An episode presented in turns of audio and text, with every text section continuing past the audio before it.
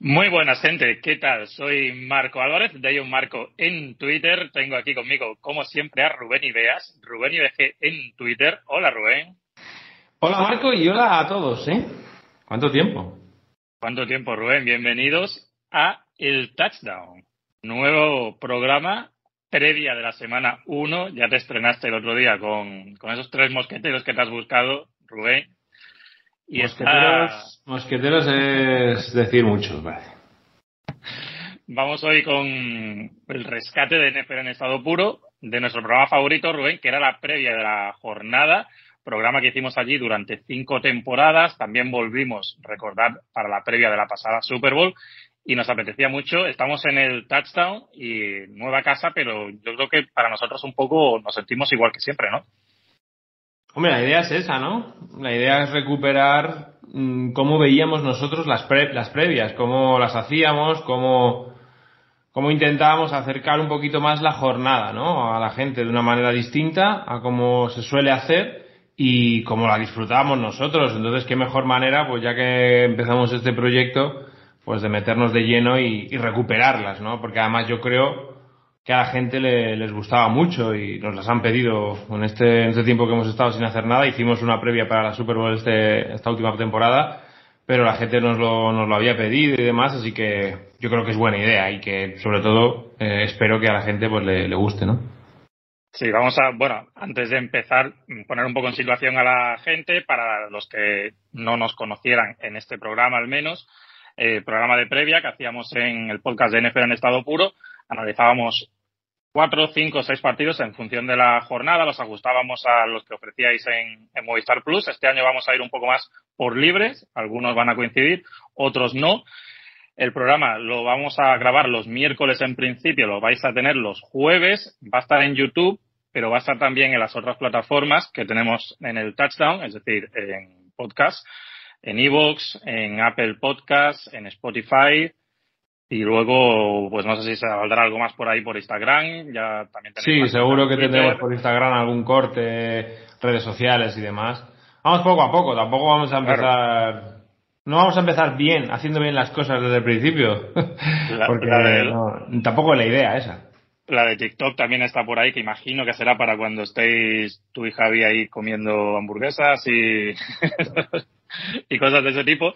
Y lo que también, bueno, como yo creo que la mayoría de la gente nos va a escuchar a nivel audio, pues imagino que no vais a estar tan pendientes de, que estemos constantemente mirando a cámara, porque al fin y al cabo el programa, lo hemos hecho siempre a nivel podcast, es un programa que tiene muchos datos, lo vais a ver para los que no conozcáis el formato, los partidos los analizamos en base a ataque y defensa de un lado del balón y luego nos vamos al otro y antes de finalizar damos el pick del, del ganador, que es la parte en la que Rubén muestra toda su sabiduría y claro, pues como hay que ir viendo, mira, Rubén, me he buscado aquí para apuntar los datos. Muy buena. muy buena libreta. Y para, apuntar los pics, así que así queda todo registrado, que luego nunca sabes cuándo Ultron va a borrar los datos de la red y esto queda ahí para, para siempre. Así que esa es la base, Rubén, y, y de ahí partimos. Semana 1 de la NFL, que estaba por aquí mirando pues, unos datos de estos que, que nos facilita la NFL, Rubén, y estaba viendo aquí que antes de meternos ya en el primer partido, que va a ser el San Francisco 49ers Pittsburgh Steelers, 7 de la tarde del domingo, los equipos que arrancan 1-0 se meten en, en playoffs en el 53,9% de las ocasiones. Si tu equipo pierde esta primera jornada, el partido inaugural, se mete en playoffs en un 25%. Eso datos desde 1990. Así que aunque ya sabemos que luego vamos a hablar de que no se sobrereaccione, es cierto que la semana 1 ya tiene su importancia, Rubén, porque el dato es significativo. Estamos hablando de más de la, mitad del porcentaje. Hombre, es significativo por, por ese dato, pero tampoco hay que, creo que hay que volverse loco. De hecho, creo que no hay que volverse loco en todo este mes de septiembre. Es verdad que, hombre, empezar 0-3 es, es, muy complicado, ¿no? Y dependiendo de la, de la división donde esté, sobre todo, aún más.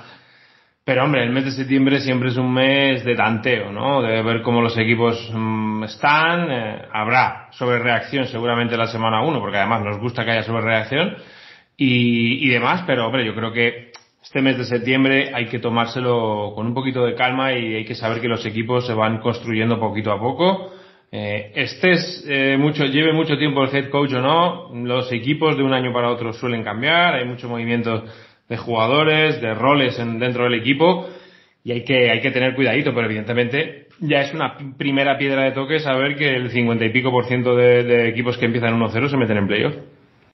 Así es, el porcentaje mucho menor si arrancamos con derrota.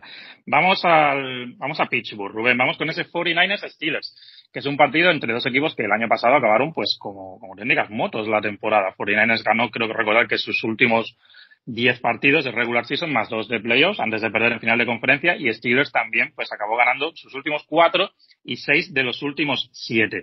Empezamos, como decía antes, analizando el lado cuando ataca San Francisco y defiende Steelers. Ataque de 49ers, ya conocemos la noticia, el traspaso de Trey Lance hace algunas pocas semanas. Este es el equipo de Brock Party, pero al final, arriba del todo, es el equipo de Kyle Shanahan, Rubén. Entonces yo creo que podemos esperar un poco lo mismo que vimos el año pasado, aunque sea la temporada 2, en el sentido de que yo creo que Shanahan va a querer cubrir a Purdy, que esto no va a ser el, show ofensivo de fuegos artificiales, y menos contra un equipo de Steelers que ahora comentamos con un matchup en defensa para Steelers que creo que puede ser muy ventajoso. Sí, el lado derecho, ¿no? De la línea, de la línea ofensiva de, San Francisco. Perdieron a McClinchy. Ahora está jugando McKivitz y, bueno, es un chico que no ha jugado nada más que cinco partidos de titular con la camiseta de los San Francisco 49ers, que está por ver eh, cómo va a funcionar en esa línea y le ha tocado el premio gordo, ¿no? Para empezar esta, esta temporada que nosotros que TJ Watt. Hombre, evidentemente mi idea es que Kyle Shanahan, lo que dices tú, ¿no? Que quiera proteger a Brock Purdy. Pero ya Brock Purdy nos ha dado muestras de que a él le gusta el, el jaleo, que le gusta el salseo y que si tiene que, improvisar, va a improvisar y que va a arriesgar. Entonces, bueno, yo creo que dentro de de esa versatilidad que te puede dar Brock Purdy en ese tipo de juego, ¿no? Saliendo del pocket, en scramble, rompiendo la jugada, yo creo que Kyle Shanahan, sobre todo para este partido, va a querer que esté todo mucho más estructurado. ¿Y cómo va a estar mucho más estructurado? Pues bueno, lo llevamos contando mucho tiempo, ¿no? Con esas formaciones, con dos running backs, con dos tight ends. Vamos a ver Josh Kittle, porque tiene algún problema físico, a ver si llega, y si llega, cómo llega para el partido. Eh, pero vamos, el juego de carrera, muchas misdirections, muchas eh, situaciones en las que haya play action para que la defensa se mueva y atacar y buscar esos espacios que siempre genera Kai Sanahan en, en la zona media, ¿no? De cualquier defensa y prioridad número uno, para mí, es la, la línea defensiva contra la línea ofensiva. Ya no, ya no solo TJ Watt, sino que yo creo que Cameron Hayward es un gran jugador en el interior. Eh, Highsmith también es otro gran jugador. El año pasado hizo un muy buen año eh, desde el exterior. Es un, es un, chico que en el pass rush ha ido, ha ido evolucionando cada vez más. Y el año pasado, evidentemente, con, con la vuelta de TJ Watt, eh, pues genera más atención y él, él puede estar muchas veces más en uno contra uno. Le va a tocar eh, a él, igual que a McKibby le toca el, lo peor con TJ Watt, pues a él le toca atacar pues probablemente a uno de los dos, tres mejores líneas ofensivas de la liga, que es, que es Trent Williams. Y luego Marcus Golden, ¿no? Que, bueno, es un jugador que ha tenido cierta productividad en, en los Cardinals y que yo creo que como, como backup, como suplente, pues les da profundidad en el pass rush exterior. No, no me parece que, no, o sea, que me parece que Marcus Golden es un jugador que, que oye, que puede aportar.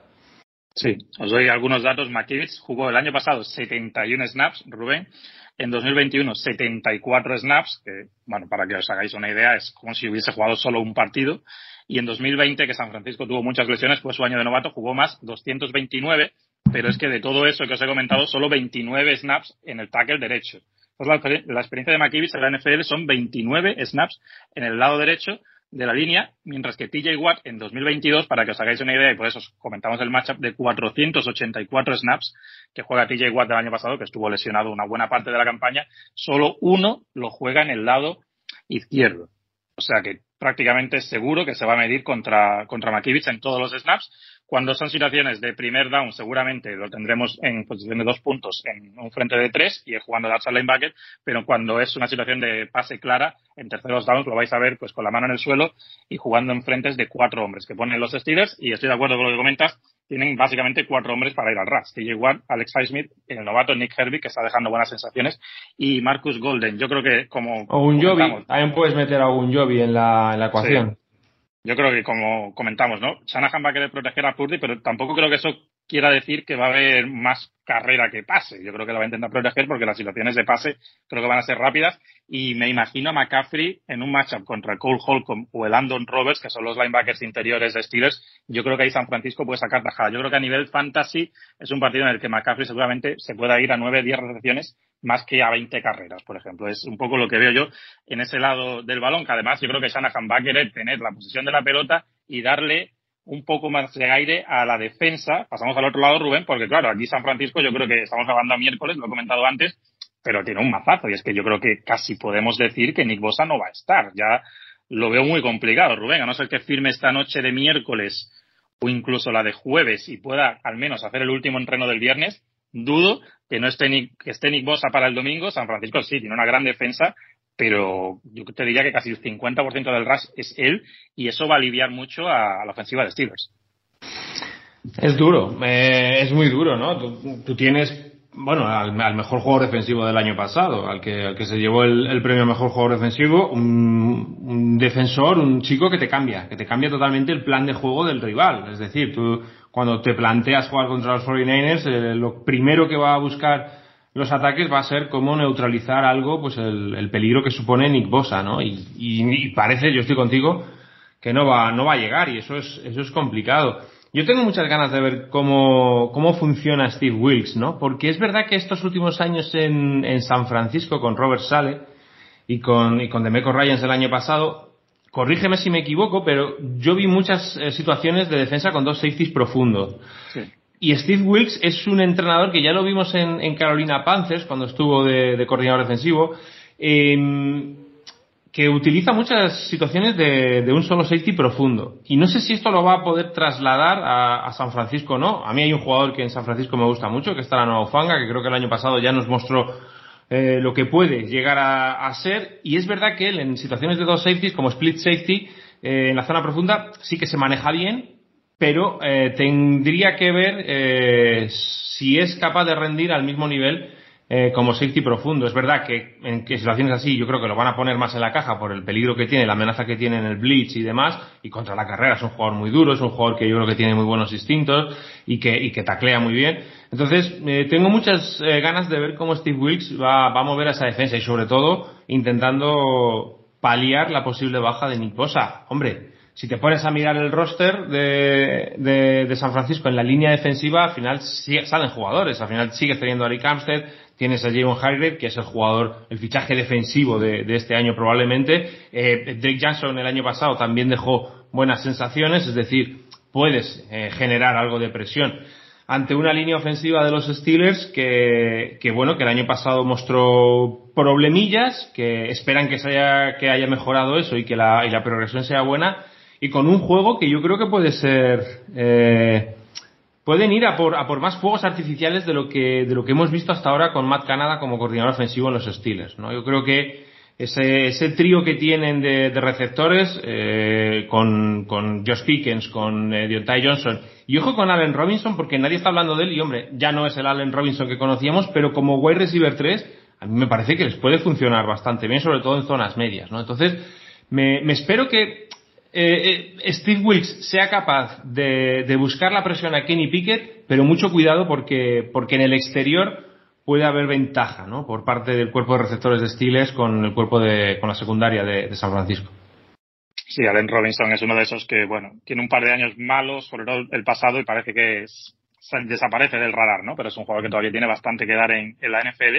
Y sí, se refrendan los datos, lo que comenta Rubén. El año pasado San Francisco es el equipo número 22 de la NFL jugando en defensa en, single high, digamos, con solo un safety atrás, mientras que es décimo en la liga en split safety, en utilización de dos safeties, y eso veremos a ver si, si lo mantiene o, lo cambia un poco Steve Wilkes. Los Steelers el año pasado, vigésimo noveno, solo tres equipos utilizaron menos el play action que ellos. Yo creo que eso es una faceta que este año lo hemos visto en los movimientos de, la off-season, ¿no? Se han traído a Isaac Seumalo de la yo creo que la mejor línea ofensiva del año pasado de, Filadelfia, no era su mejor jugador, pero era del mejor grupo de la, de la NFL. No va a estar en principio como titular Broderick Jones, pero los cogen en primera ronda. Imagino que la esperanza es que se convierta en un titular a corto o medio plazo.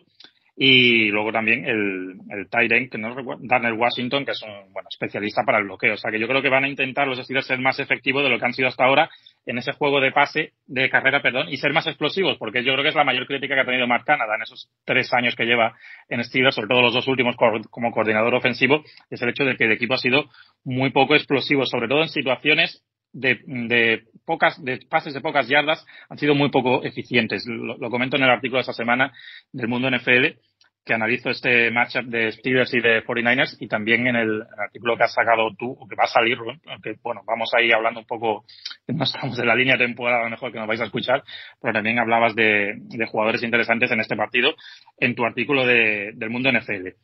Bueno, Rubén, llega el momento de, de empezar a, a fallar o a acertar. Saco, saco aquí el boli y voy fallar, a apuntar. dice.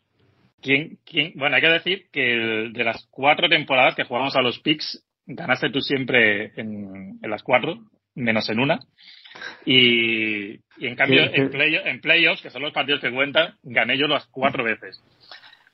Pero es cierto que la última vez me ganaste de paliza cuando las temporadas anteriores fueron todas muy igualadas. Dale. Eh, yo, bueno, a mí me gustan mucho los Steelers y San Francisco me parece, el, para mí, libra por libra, el mejor equipo de, la NFC. Pero lo de Nick Bosa, a mí me parece que es, es duro y además jugando, jugando fuera de casa, yo me voy con los Steelers.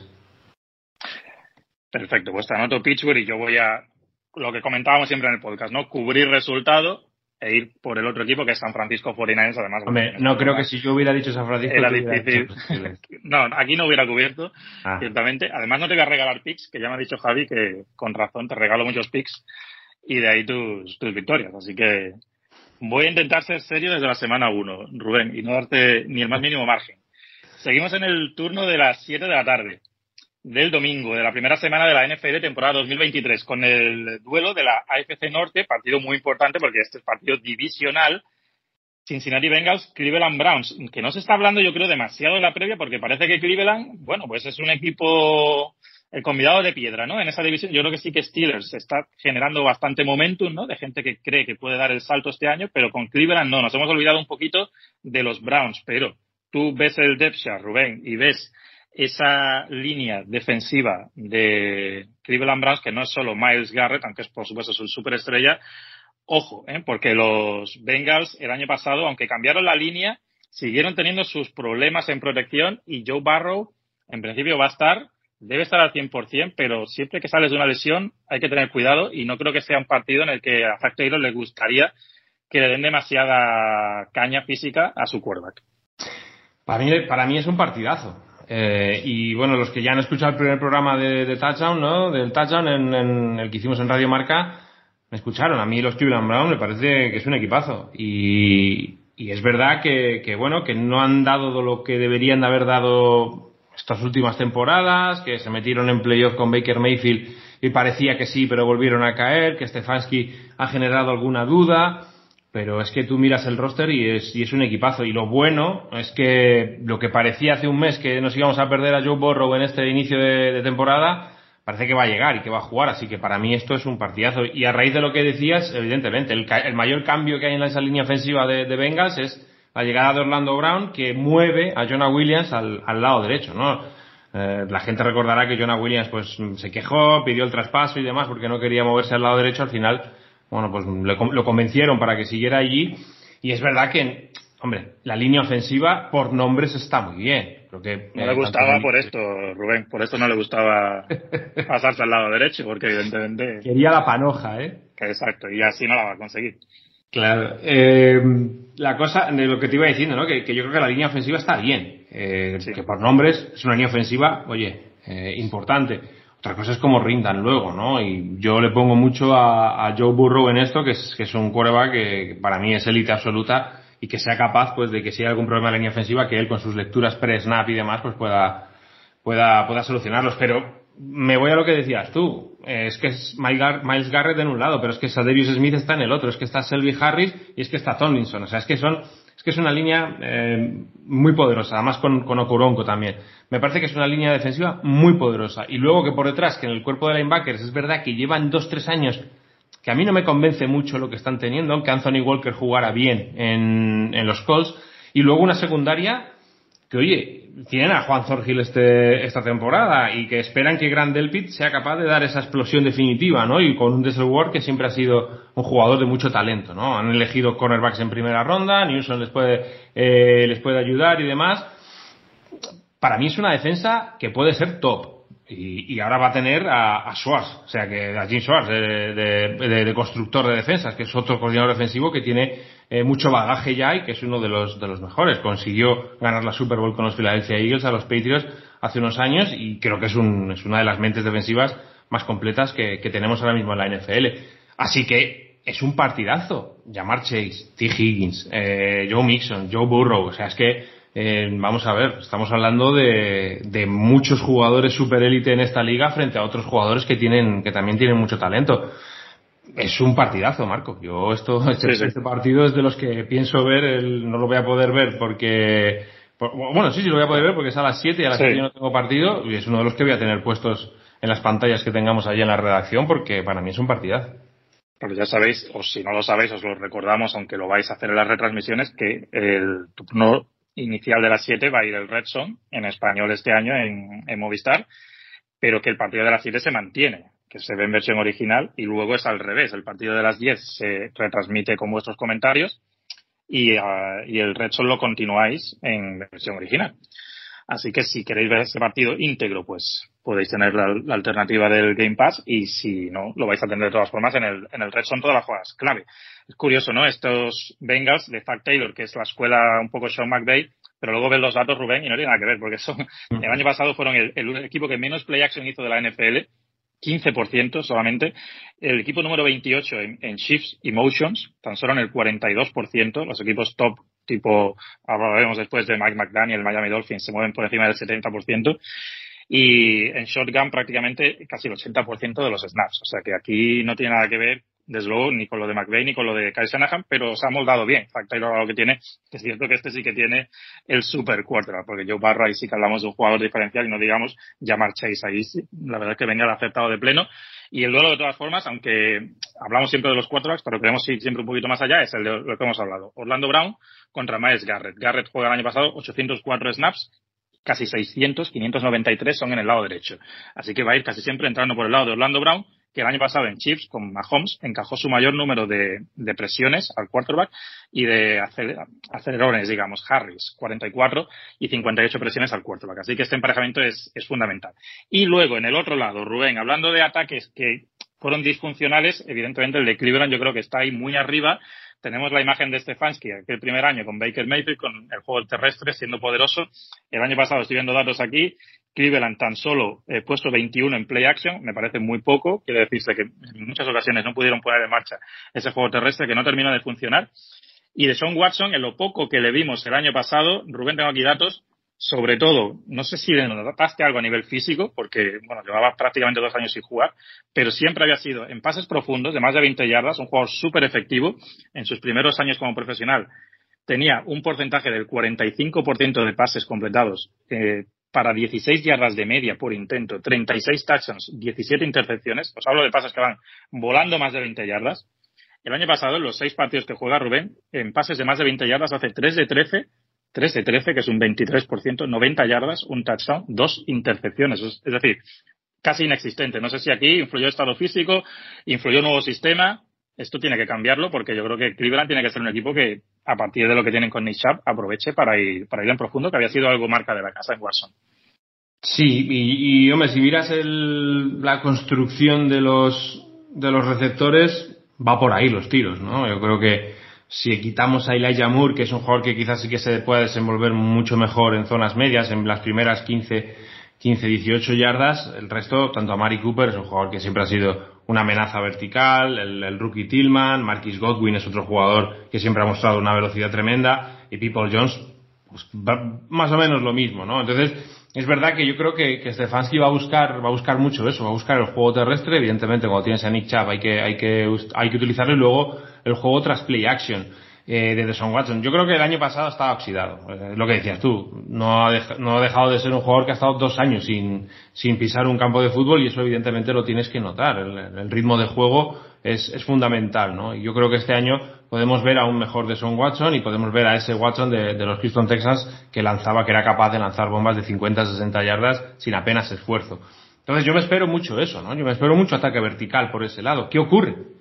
También lo pueden aprovechar en este partido porque si llevamos un par de años diciendo que la defensa de Bengals es mucho mejor defensa de lo que parece y de lo que se suele decir, que Luan Amuro, su coordinador defensivo, ha construido, para mí, en estos dos últimos años, dos grandes defensas, pero que han perdido a sus dos safeties titulares y dos safeties que les eh, que eran básicos en su juego porque esas rotaciones que hacían después del snap, la capacidad para jugar en distintos spots, tanto para ser uno u otro eh, single high eh, como safety profundo o jugar en split safety y demás, bajar a la caja los dos, Jesse Bates, me refiero Jesse Bates y, y Bombell, eso era, era básico en la estructura defensiva de ese equipo, ya no los tienen. Tienen a, a Daxton Hill, que fueron a por él, yo creo que pensando también en, en lo que podía ocurrir esta, esta offseason, ¿no? En que perdieran algunos de esos safeties, y luego Nick Scott que es un jugador que ha tenido su momento en los Rams, pero que tampoco ha terminado de ser, eh, no sé, un jugador que para mí me dé mucha seguridad. Hay que ver cómo Anamuro es capaz de, de hacerlo trabajar. Entonces, con esa duda en el safety y, con ese ataque vertical, yo creo que los, que los Cleveland Browns van, van a ser lo, van a intentar eh, explotar así la defensa. Mucho ojo porque una de las cosas que mejor hace Anarumo es, es eh, presentar fronts, presentar a los cuatro, cinco, seis jugadores de ese front seven y luego cambiarlos. Y eso el año pasado, en el, en el partido que tuvieron contra Watson, le hizo mucho daño a Watson. Y con Mike Hilton jugando el blitz. Mike Hilton es, un slot cornerback que, si no es el mejor slot cornerback de la liga, le falta muy poquito. Y jugando el blitz, Luan Arumo es capaz de esconderlo muy bien. Sí, juega el año pasado Dax Hill 20 snaps como free safety, que es en principio lo que yo creo que Cincinnati va, va a intentar usar con, con este chico del segundo año y Nick Scott en principio que tiene más experiencia jugando en la caja, jugando en el slot, jugando también en profundo, pero un poco más para todo, yo creo que en principio debería cubrir más el rol de que antes hacía Bombell. Así que bueno, yo bueno, nos vamos unando en los picks porque claro, si siempre eligiera Rubén, entonces mal mal iríamos. Pero, pero yo no voy a cubrir, ¿eh? No, no, sí, yo lo sé, yo sé que tú vas tú vas a tu negocio y no no te preocupas de nada más. Voy a ir con Cleveland, Rubén, porque recuerdo el año pasado, creo que fue partido de lunes por la noche, que creo que es un poco el molde de partido que querrán ellos. Juegan, creo que fue en Halloween, a ese Bengals Browns, y estaba Jacoby Brissett por aquel entonces, y la verdad es que Cleveland metió presión a Barrow, jugó muy bien en ataque con eso, lo que comentamos, que a veces los pases de más de 20 yardas no tienen por qué ser pases de 50, 60 yardas con el balón concretamente una bomba, sino que pueden ser esos pases en, en el rango de entre 20 y 30 yardas, y de esos pases hubo varios en aquel partido y yo creo que con su afición delante, marcar un poco territorio, yo creo que Cleveland en este partido va a salir a morder y además yo creo que es un buen momento para encargar el diente a Bengals. Que pero, pero juegan las semanas, juegan, van a ir a más. Cincinnati, ¿no? Eh, el partido yo lo tenía como en Cleveland, Rubén. ¿Sí? No tenía te lo pensado. confirmo, te lo confirmo. El partido es en, es en Cleveland, Rubén. Sí, es en Cleveland. Sí, sí, por eso, por eso va por ahí mi pick. Yo voy con Browns. Uf. Yo voy a ir con Bengals. Los que nos siguen saben que soy bastante fan de, de este equipo y sobre todo de su quarterback. Y hay que ver cómo llega, ¿no? Físicamente, porque esa es otra de las, de las claves, cómo llega físicamente. Yo pensaba, fíjate, que era en Cincinnati, claro. Yo tenía muy claro que iba a decir eh, Cincinnati, pero ahora ya me, me hace dudar. Pero no, voy, voy con Bengals, voy con Bengals. Muy bien. Pues Cincinnati para Rubén, Cleveland para mí, Pittsburgh y San Francisco para Rubén y para mí. En el primer partido estamos en la mitad del programa. Estoy mirando el reloj porque solemos tener costumbre de tardar más de lo que siempre queremos. Nuestra idea es hacer como 10 minutos por, por partido, pero siempre en el punto medio del programa, Rubén, te voy a hacer una pregunta que puede ser un poco de cara a toda la temporada o una pregunta que sea de cara simplemente a la próxima jornada y me debes responder únicamente con un sí o con un no. Aquí no te puedes ir por las ramas, ni no puedo dar una explicación. No porque entonces vas a empezar a querer ir por los dos lados quedarte en un terreno así un poco gris y yo quiero que seas claro y meridiano sí o no estás preparado venga venga a ver venga los Kansas City Chiefs han jugado la final de conferencia o la Super Bowl en todas las temporadas desde que Patrick Mahomes es su quarterback titular Correcto. repiten en 2023 sí o no final de conferencia al menos Rubén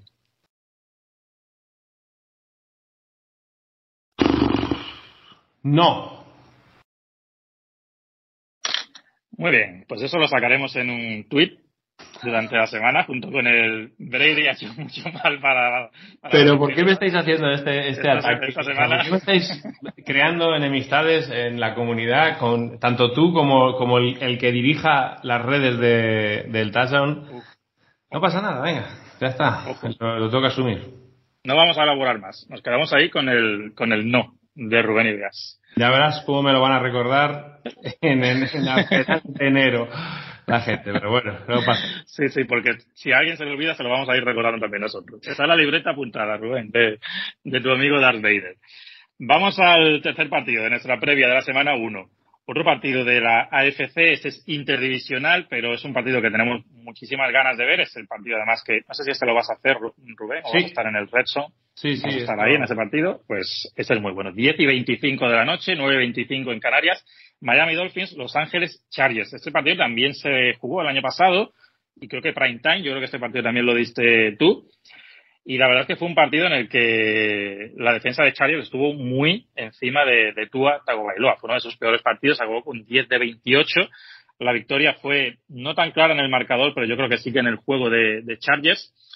Y aquí, pues atacando Miami, te lo he marcado así un poco en la previa, los, los Dolphins a mí me generan un poco dudas con ese juego terrestre en el sentido de que quizás ahora mismo con la lesión de Jeff Wilson, pues con el único que cuentan seguro es Raheem Monster, en el novato Devon Nation, el año pasado Miami es el trigésimo primer equipo en intentos de carrera, que llama la atención, ¿no? Viniendo Mike McDaniel de toda su carrera estar con Kyle Shanahan, que es un, gran propulsor de ese juego, pues solamente un equipo hizo menos carreras que Miami el año pasado, número 25 en yardas, y es que, sobre todo Rubén, en este partido, Chargers, ya sabemos que Brandon Staley, su head coach, lo que es el juego de carrera, pues no, no te digo que no le interese defenderlo, pero el año pasado, aquí están los datos, esto es por EPA, por, las, por la expectativa de jugada, de yardas por jugada, solamente hubo un equipo peor que Chargers defendiendo la carrera. Entonces, ¿va a ceder aquí McDaniel o va a querer seguir con ese juego? Porque claro, cuando llegas a Tyreek Hill y Jalen Waddle,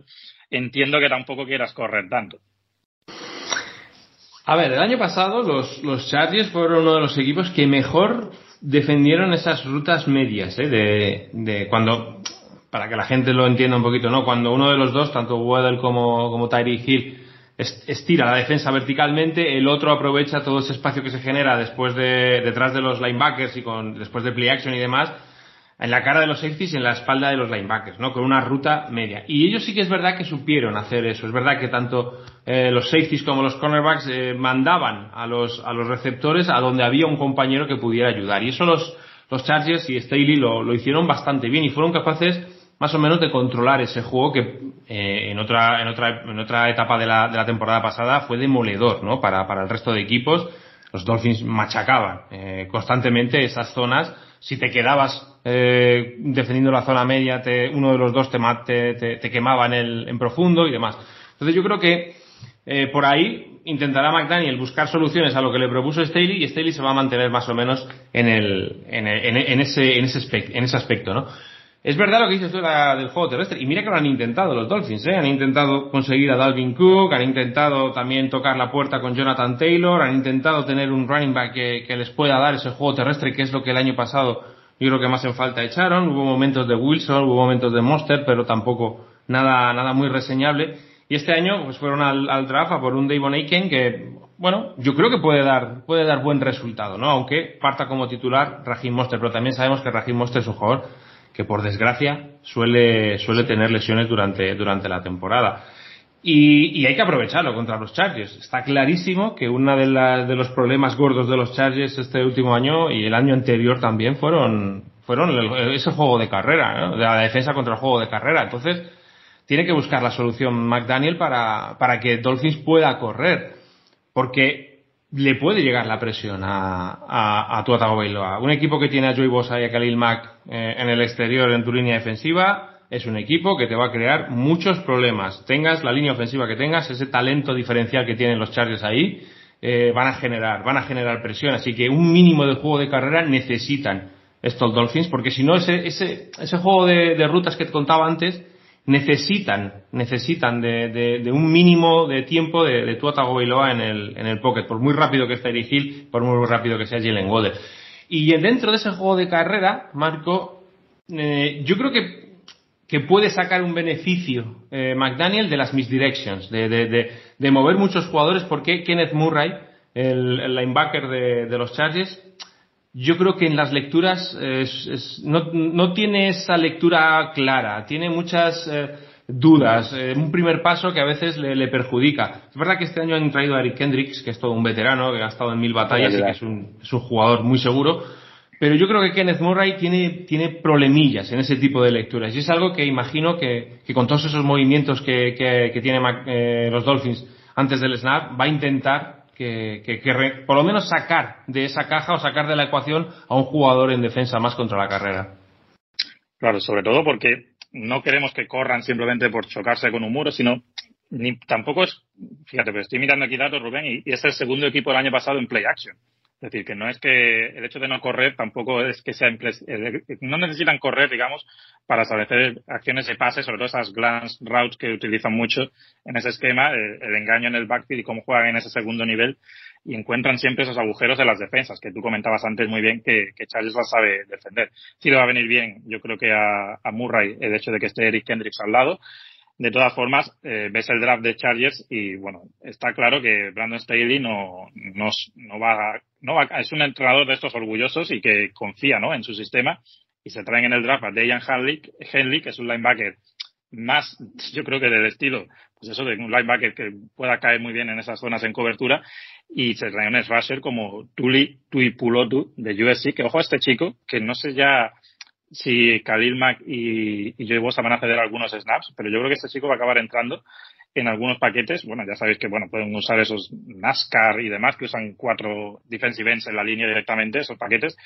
Pero yo creo que este chico mm, va a tener juego y es uno más para el RAS. O sea que, que no ha fichado precisamente a un nose tackle de, de 350 libras. Eso no, no le interesa a Brandon Staley, que bueno, ya sabéis que es uno de, los, de los grandes, ¿no? En ese sentido, a la hora de, de, defender. En el otro lado, tenemos un cambio muy grande, Rubén, en Los Ángeles Chargers, con la llegada del coordinador ofensivo, Kellen Moore, que yo creo que esto era un, un grito a voces. Yo creo que Chargers tenía dos cruces, ¿no? Equipos especiales y el coordinador ofensivo. Lo de los equipos especiales mejoró bastante el año pasado, pero seguían con ese esquema que, bueno, parecía que no se utilizaba el brazo de Justin Herbert, uno de los mejores de la liga, en ese juego de más de 10 yardas en adelante. De hecho, tengo aquí el dato, Rubén, en, pases de 10 yardas hacia abajo, Herbert, el 64% de sus pases fueron de 10 yardas para abajo, es decir, prácticamente dos de cada tres. En cambio, Tua, que en principio son, bueno, ya sabéis que fueron el pick 5 y 6 del mismo draft.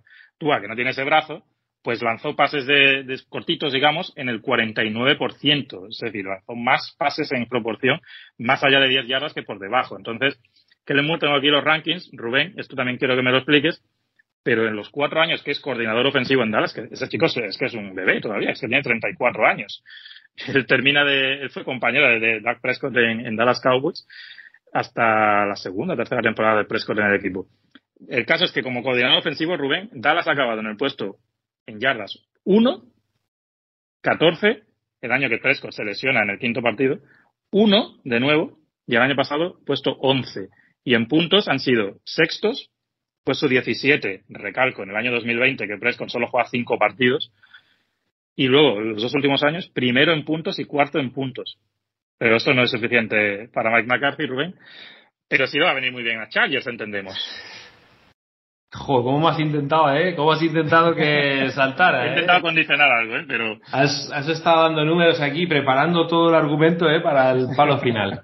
eh, a ver, es, yo creo que es, es una de las, de las cosas más, más, más importantes que, o la, las que más ganas tenemos de ver, ¿no? A, Justin Herbert con, con Kellen Moore, de coordinador ofensivo. Y sí, y sí porque, porque es un coordinador ofensivo que ha demostrado tener versatilidad, que ha sido capaz de, de hacer, de involucrar a dos running backs como Siki Elliott y Tony Pollard, jugando juntos eh, bastantes snaps, y ha sido capaz de ser creativo, ¿no? Y, y, yo creo que es lo que le hacía falta a los Chargers, más allá de lo que dices tú, que también es verdad, que veíamos a un Herbert, sobre todo el último año, y sobre todo yo no sé si tuvo algo que ver aquel golpe en las costillas que, que, que, sufrió a principio de temporada, pero es verdad que vimos a un Herbert muy atenazado, pero desde la banda. No, no porque él no quisiera lanzar, sino porque desde la banda apenas le daban opciones, ¿no? También es verdad que, que tanto Keenan Allen como Mike Williams son dos jugadores que también sufren lesiones y que sobre todo Mike Williams se notaba mucho, ¿no? Cuando estaba en el campo y cuando no, porque es un jugador que te estira, te estira todo el campo de una manera fantástica. Y yo me espero mucho, pero me espero mucho, o sea, me apetece ver a Ekeler y a, y a Joshua Kelly incluso pues eh, jugando snap juntos, aprovechando la, la, versatilidad que te da Ekeler fuera del backfield, ¿no? Para recibir. Me apetece ver a lo, al, al, rookie con Mike Williams, los dos abiertos, y ojo que, que esos dos jugadores en, en, profundo ganan, ganan por físico. Keenan Allen les da, les da muchísimo porque es un, es un receptor absolutamente top, que solo las lesiones no le han, no le han dejado brillar como, como debe porque es un route runner fantástico. Entonces tengo muchas ganas de ver, incluso tengo ganas de ver esas situaciones que veíamos en, en Dallas de cuatro receptores a un lado. ¿eh? Eh, me gusta mucho la creatividad de Kellen Moore y yo creo que, que lo va a saber aprovechar eh, porque tiene un coreback que es, es un escándalo. Es uno de los mejores corebacks de, de toda la liga. Es un jugador que le gusta arriesgar y que tiene un brazo muy, muy, muy talentoso y que yo creo que bueno, que, que puede aprovechar eso, esos recursos que ahora mismo tiene los Chargers hasta ver cuántas lesiones van a tener, porque el año pasado se les cae la línea completamente, este año ya vuelven a recuperar Rashawn Slater, que para ellos es, es fundamental en el, todo el lado izquierdo de esa línea, el center y el lado izquierdo parece que son eh, jugadorazos, con, con, con, gente joven además, menos eh, Corey Linsley no, evidentemente, pero, pero Slater y el, y el left guard sí lo son. Eh, y yo creo que, oye, eh, es un ataque que tenemos ganas de verlo, de verlo funcionar a un nivel óptimo. Y yo creo que la llegada de Kellen Moore, para mí, es un, a priori es un acierto. Imagínate los datos que te he dado, Rubén, con Cuerva como Prescott, que según a quien le preguntes, estamos hablando de, uno de los peores quarterbacks de la, de la NFL. De luego de los que peor prensa tiene.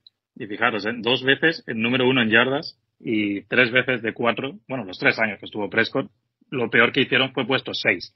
Y no lo hemos comentado porque tampoco nos queremos extender mucho, pero es, es, también el debut de Big Fangio como coordinador defensivo de Miami Dolphins, que yo creo que esta defensa ya seguramente tendremos a Dolphins más veces aquí.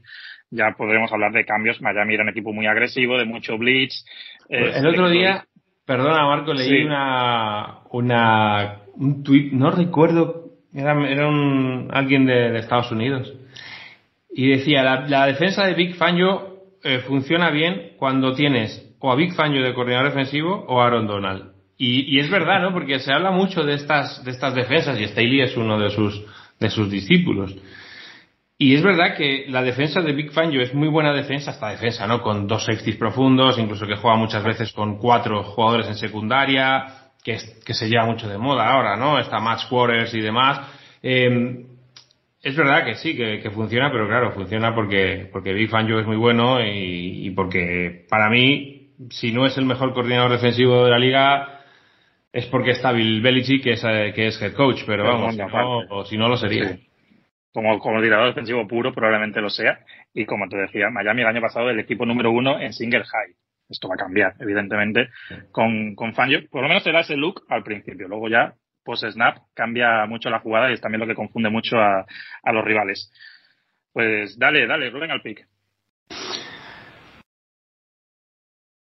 Es difícil, ¿eh? ¿eh? Me voy con Miami. Bueno, pues yo voy a cubrir con Chargers, aunque era mi pick, ¿eh? aunque hubiese sido con Chargers, porque además yo creo que Miami es uno de esos equipos que no sé, tengo la sensación de que este año más que nada pues, veo la división muy fuerte y creo que pueden estar un paso por detrás de Buffalo y de Jets. Pero bueno, tiempo, tiempo al tiempo. Estamos empezando. Ojo a ese Monday Night, ¿eh? que no vamos a hablar hoy, pero yo sé que te estás relamiendo, Rubén. Ese Oiga, de Jets. Yo creo bueno, que es, hoy vamos a hablar de cuatro partidazos. Hay muchos partidazos en, en la primera semana.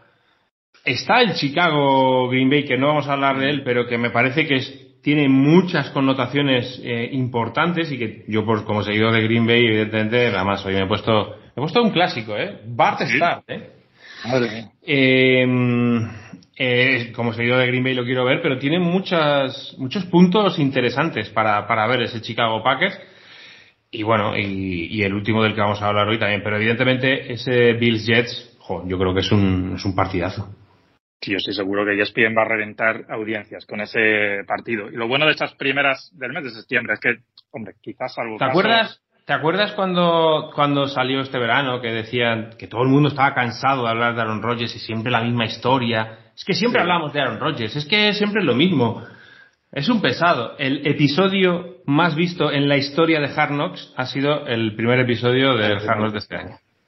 Es lo de siempre que es prácticamente dedicado a Aaron Rodgers ese primer episodio. Es que nos quejamos de que, de que solo se habla de él y, y, lo único que queremos es consumir cosas de él. A ver si se consume también un libro que va a salir de Aaron Rodgers. ¿Has visto? Como ahora sí que te he llevado yo, ¿eh? ¿Has visto? Ahora te has llevado tú, ahora te he llevado yo hasta, hasta esto.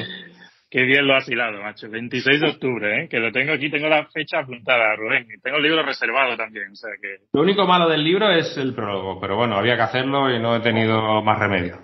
Sí, el prólogo, ojo, que no va a dejar nadie indiferente, igual que, que todo el libro. Y nada, pues otro trabajo más que tendremos durante la temporada, meternos en ese gran libro de, de Rubén Ideas sobre Aaron Rodgers. Y nos queda un partido. Y es un partidazo, es lo que tú comentas. La verdad es que los partidos de prime time de esta jornada son excepcionales. Los dos, curiosamente, se juegan en Nueva York, en el, en el eh, idéntico escenario. Dallas Cowboys, New York Giants. Los Cowboys, el año pasado, a un pasito de la final de conferencia que se les resiste desde el año 1995. Y los New York Giants, una de las mm, agradables sorpresas de la temporada pasada. Yo creo que uno de esos equipos que quizás en septiembre del año pasado muchos pensaban que, bueno, pues iba a ser un, un año de transición, sin pena ni gloria, y que tuvieron un arranque, creo que empezaron 7-1, y luego, bueno, fueron de más a menos, pero aguantaron, hasta el punto de que incluso ganaron un partido de, de, playoffs. Y al igual que hablábamos antes de Cleveland y Cincinnati, pues es un partido divisional, o sea que este partido tiene una importancia extra. Jugamos en Nueva York, como decimos, Dallas Cowboys en ataque, pues el cambio, ya lo hemos comentado antes, ya no está Kellen Moore, la defensa de New York Giants, una defensa pues muy agresiva con Win Martindale, con esos esquemas que complican mucho las cosas al, al quarterback rival y aquí va a tener que estar Prescott con los ojos muy abiertos. El año pasado, si no recuerdo mal, lideró la NFL en intercepciones y creo que no todas fueron su culpa, pero es un número que creo que Mike McCarthy va a intentar reducir este año. Sí, es, es fundamental. O sea, no se pueden perder tantos, tantos balones. Eh, y McCarthy no es tan agresivo como Kellen Moore.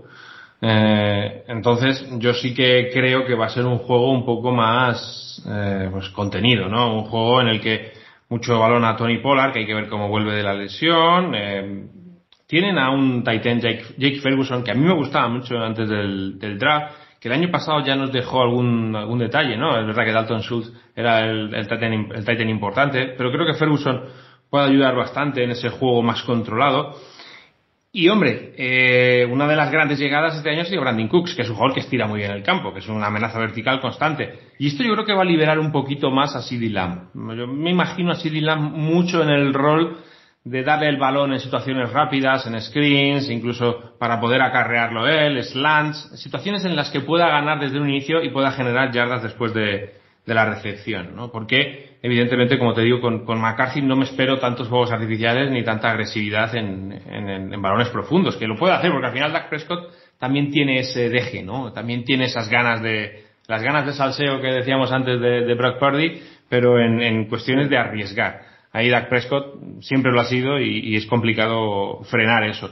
Pero es verdad que yo me espero eso, ¿no? Un juego un poquito más, más contenido y siendo capaces con Tony Pollard de, de, de, poder, de poder correr, ¿no? Hay que ver eh, si está bien recuperado, si lo van a usar tanto en el juego de pase como el año pasado, o si lo van a centrar mucho más en el juego de carrera. Pero es fundamental y sobre todo en un partido como este, que yo creo que puede estar muy igualado, es, es el diferencial de turnovers. Las pérdidas de balón no se pueden permitir la cantidad de pérdidas de balón que tenía el año pasado. Sí, el año pasado estaba mirando el partido que juegan en Nueva York, es uno de los partidos que juega Cooper Rush, en sustitución de Prescott, que estuvo lesionado a principios de temporada, pero sobre todo fue una masacre contra Daniel Jones. Tuvieron muchos problemas en la protección. Ahora hablaremos de ese lado del campo. Luego, cuando juegan en Dallas, también se imponen los Cowboys 28 a 20. O sea que imagino que tendrán muchas ganas, Brian Dable, sobre todo el head coach, de revertir esos resultados de la temporada pasada. En esa defensa de Giants hay algunas novedades. El novato Dionte Banks, en principio, va a estar como titular ya desde la semana 1. Ojo, porque este es un corner muy para matchups. Y luego han traído a Isaiah Simmons, que yo creo que bueno, va a ser un comodín que intentarán jugar, pero sobre todo aquí el espectáculo de esta defensa para mí es Dexter Lawrence, el, el no tackle, el número 97, porque es absolutamente criminal. Ojo al daño que puede hacer en el interior de la línea ofensiva de Dallas, que hace nada, escasos días le ha pagado un dinero muy importante a, a Terrence Steele, el tackle derecho, con el, lo iba a poner en Twitter, al final, bueno, Twitter X, como que, como queráis seguir llamándolo, pero con lo que le han pagado a Steele, podrían haber fichado a, a Josh Jacobs, a, a Saquon Barkley y a algún que otro running back más, porque creo que han sido 86 millones de dólares. Bueno, sí, pero terminó jugando bien, ¿eh? En sí, sí, pero, pero tampoco tienes la idea de que este, ya. de que este chico sea, y fíjate la diferencia, con superestrellas en otra posición, y que no le, y que no le pagan. O Jonathan Taylor, es que podrías haber fichado a Jonathan Taylor a Saquon Barkley. Eh, es verdad que tener a Zach Martin al lado te tiene que ayudar, sí, por narices. Sí. Pero no sé, yo creo que al final Dallas es, una, es un equipo que yo creo que está trabajando la línea ofensiva muy bien estos últimos años. Y yo ahí sí que les doy, el, por lo menos, el beneficio de la duda, ¿no? Porque, oye, lo están haciendo bien y confían en sus chicos y terminan jugando bien. Es una de las grandes fortalezas de, de este equipo, la línea ofensiva. Sí, es cierto que es un equipo que casi casi está construido todo desde, desde el draft, salvo pinceladas como la que tú has comentado antes de Brandon Cooks, que no tenemos la imagen del Jerry Jones de hace muchos años de traer jugadores a golpe de, de talonario. De todas maneras, el meollo del partido, Rubén, lo que yo tengo más ganas es el otro lado. Sí. Cuando atacan los Giants, con Daniel Jones, que yo creo que aquí hay un claro cambio en ese ataque de Brian Dable. Yo creo que se vio ya el año pasado. Saquon Barkley en los meses de septiembre, octubre era la base del ataque, pero llegando a playoffs, recuerdo el partido que ganan en Minnesota, lo ganan con nueve carreras tan solo de Saquon Barkley. Y ya hemos visto que a nivel contractual no han querido casarse con él, solamente pues han, han querido seguir como novios y se traen a Darren Waller. O sea que aquí amplían más, yo creo que el espectro de lo que para mí, claramente, Rubén ahora mismo, no tenemos la imagen de un Daniel Jones al nivel de un Joe Barrow, porque a lo mejor no tiene esos mismos skills, pero yo creo que la importancia que Dable le quiere dar en su esquema está a ese nivel, el nivel Josh Allen, yo creo que quiere que el ataque sea de Daniel Jones. Sí, es una apuesta, ¿eh? Hombre, evidentemente tú le das el contrato que le das, tienes dos jugadores a los que hay que renovar, Saquon Barkley y Daniel Jones, y tu confianza lo, por lo general va a ser el quarterback, y más con si el otro es un running back, que ahora están, están proscritos. Pero, pero es verdad que la importancia está clara. Y, y le traen a Darren Waller, pero no solo Darren Waller, Jalen Hyatt, el, el wide receiver, también van a él en el draft. Es un chico que, que es una amenaza profunda, tremenda. Pero yo, lo bueno de, de, de Dable es que yo creo que sabe muy bien lo que es Daniel Jones y sabe tapar sus carencias y sabe fortalecer mucho eh, pues sus virtudes, ¿no? Y es verdad que ese juego que hace no, a él no le da miedo involucrar a Daniel Jones en situaciones de carrera.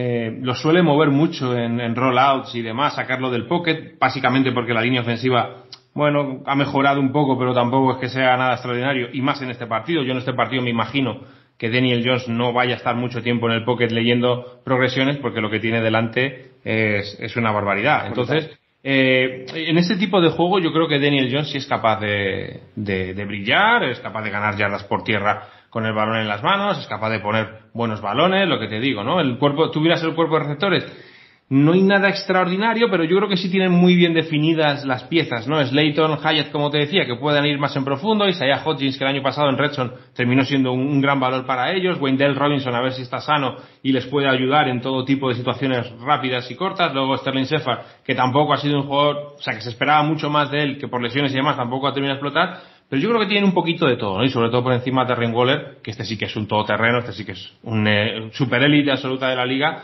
y que es capaz de jugar en, tanto jugando en la línea, jugando abierto, es un matchup por todo el campo. Entonces, bueno, aprovechar todas esas ventajas que tienen y todas esas virtudes que tienen y, e intentar ir para adelante, ¿no? ¿Qué ocurre? Como decías tú, ¿no? Si hay algo que tiene Dallas Cowboys es probablemente pues una un front seven, una línea defensiva que no te va a dejar respirar en todo el partido. Sí, en el ratio de presión, números uno. Rubén, el año pasado los Cowboys en el 36% de las jugadas de pase rival acabaron metiendo presión y los Giants mmm, puesto 28 ¿eh? a la hora de, encajar presión. Especialmente en el lado derecho tengo un poco de miedo, lo tendría, ¿no? Si fuera aficionado de Nueva York, por el matchup Evan Neal contra Micah Parsons, veremos quién más puede entrar por ese lado. Yo creo que puede sufrir por ahí y de ahí yo creo que lo que comentas, ¿no? De que Brian Dable va a intentar mover a Daniel Jones, ya lo vimos el año pasado mucho, para lanzar en carrera o incluso utilizar sus piernas. Y yo creo que está claro, ¿no? Que Waller va a ser clave en este partido porque lo va a mover bastante. Dallas es también uno de los equipos que más utiliza seis defensive backs. Tengo aquí el dato, son los cuartos en el 22% de sus, de sus snaps. Juan con tres safeties. Malik Hooker es siempre, casi en el 90%, el safety profundo, pero luego utilizan tanto a Donovan Wilson como a Jaron Kears en un porcentaje muy alto, los tres juntos, y esos dos son los que imagino que se encargarán del matchup con Waller, pero claro, veremos porque, claro, si lo pones sobre todo en situaciones en un lado abierto completamente con los otros tres compañeros en el otro lado, vamos a ver quién está en la marca y vas a declarar un poco, ¿no? Tu defensa. Yo creo que por lo menos esa es la intención. yo no sé, fíjate, yo no sé si me espero a Stephen Gilmore, ¿eh? Con, con Darren Waller. no, no, me, no me extrañaría, ¿eh? Además, Dan Quinn, hombre, eh, me, por esquema y, por, por, jugador, Stephen Gilmore no es la primera vez que lo vemos frente a un Titan lo veíamos incluso, ¿no? En aquellos duelos de Patriots contra Chiefs, lo veíamos con, con Travis Kelsey a veces. No me, no me, no me extrañaría, ¿eh? Claro. Pero lo que comentamos, ¿no? De declarar la defensa. Si emparejas a Gilmore, estás dejando uno de esos dos safeties, o Wilson o Kears, que por físico Kears es el que mejor encaja porque es el jugador más grande que Donovan Wilson y Waller está cerca de los dos metros pues se puede quedar con alguna de esas balas que tú has comentado, con Jalen Hyatt o con Wendell Robinson. El caso es que tienen muchas opciones y tampoco nos olvidemos que con Barkley está ahí, es decir, que lo que cobre no tiene nada que ver con el uso que le van a dar, que va a ser extremo. O sea, aunque sea el equipo de Daniel Jones, Barkley va a tener muchísimo protagonismo en esa ofensiva. Bueno, los Cowboys también tienen un novato ahí, que es Massey Smith, que veremos cuánto tiempo de juego muestra en esta primera semana, pero que es un jugador que les debe ayudar por lo que se vio en college, tanto en situaciones, primeramente yo creo que en situaciones eh, de downs tempraneros, digamos, primer, primer down y situaciones de carrera, de expectativa de carrera, veremos si luego progresa también porque puede, puede presionar al quarterback. Partido súper interesante, Rubén, y voy a apostar aquí también por el equipo local, voy a apostar por los Giants. Venga, voy a cubrir. Creo que hemos cubierto todos, ¿no? Sí, están todos cubiertos. Pues venga, vamos a cubrir todos. Vamos a recapitular esta primera semana de la NFL previa aquí en el touchdown. Rubén Ibeas, Rubén Ibeas en Twitter tiene a Pittsburgh Steelers, Cincinnati Bengals, Miami Dolphins y Dallas Cowboys y Marco Álvarez. De John Marco en Twitter tiene a San Francisco 49ers, Cleveland Browns, Los Ángeles Chargers y New York Giants. Yo creo que hemos rondado los 50 minutos de programa, más o menos, que yo creo que para el podcast. Un poco más, un poco más. Un poquito más. Yo creo que nos tenemos que marcar la hora de tope. si, si, una semana pasamos de la hora, chapamos el programa, Rubén. Vale. A ver si la próxima vez pasamos de la hora y ya no hacemos más. Ya está. pues vamos a seguir. O sea, el lunes tendrá la gente a la una y media, si no recuerdo mal. En directo, programa de radio, a la una y media, de lunes a martes. Si sois de los que trasnocháis para ver el Monday Night, pues tenéis ahí un aperitivo y si no lo tendréis ya el martes. Y aquí nos tendréis pues todos los jueves. Rubén, ha sido un, placer, como siempre. La verdad es que aunque hemos estado un año sin jugar, pues yo creo que no estamos muy oxidados. Hombre, vamos poquito a poco. Nosotros también necesitamos eh, ritmo de partido, ¿no? Como decía antes.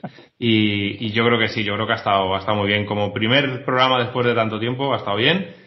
Y nada, que la gente nos ponga sus pics en, los comentarios de YouTube, si lo ven por YouTube, en el tweet de, que pongamos eh, del programa o, o por, por donde sea, que nos vayan poniendo los, los pics para, para ver quién acierta.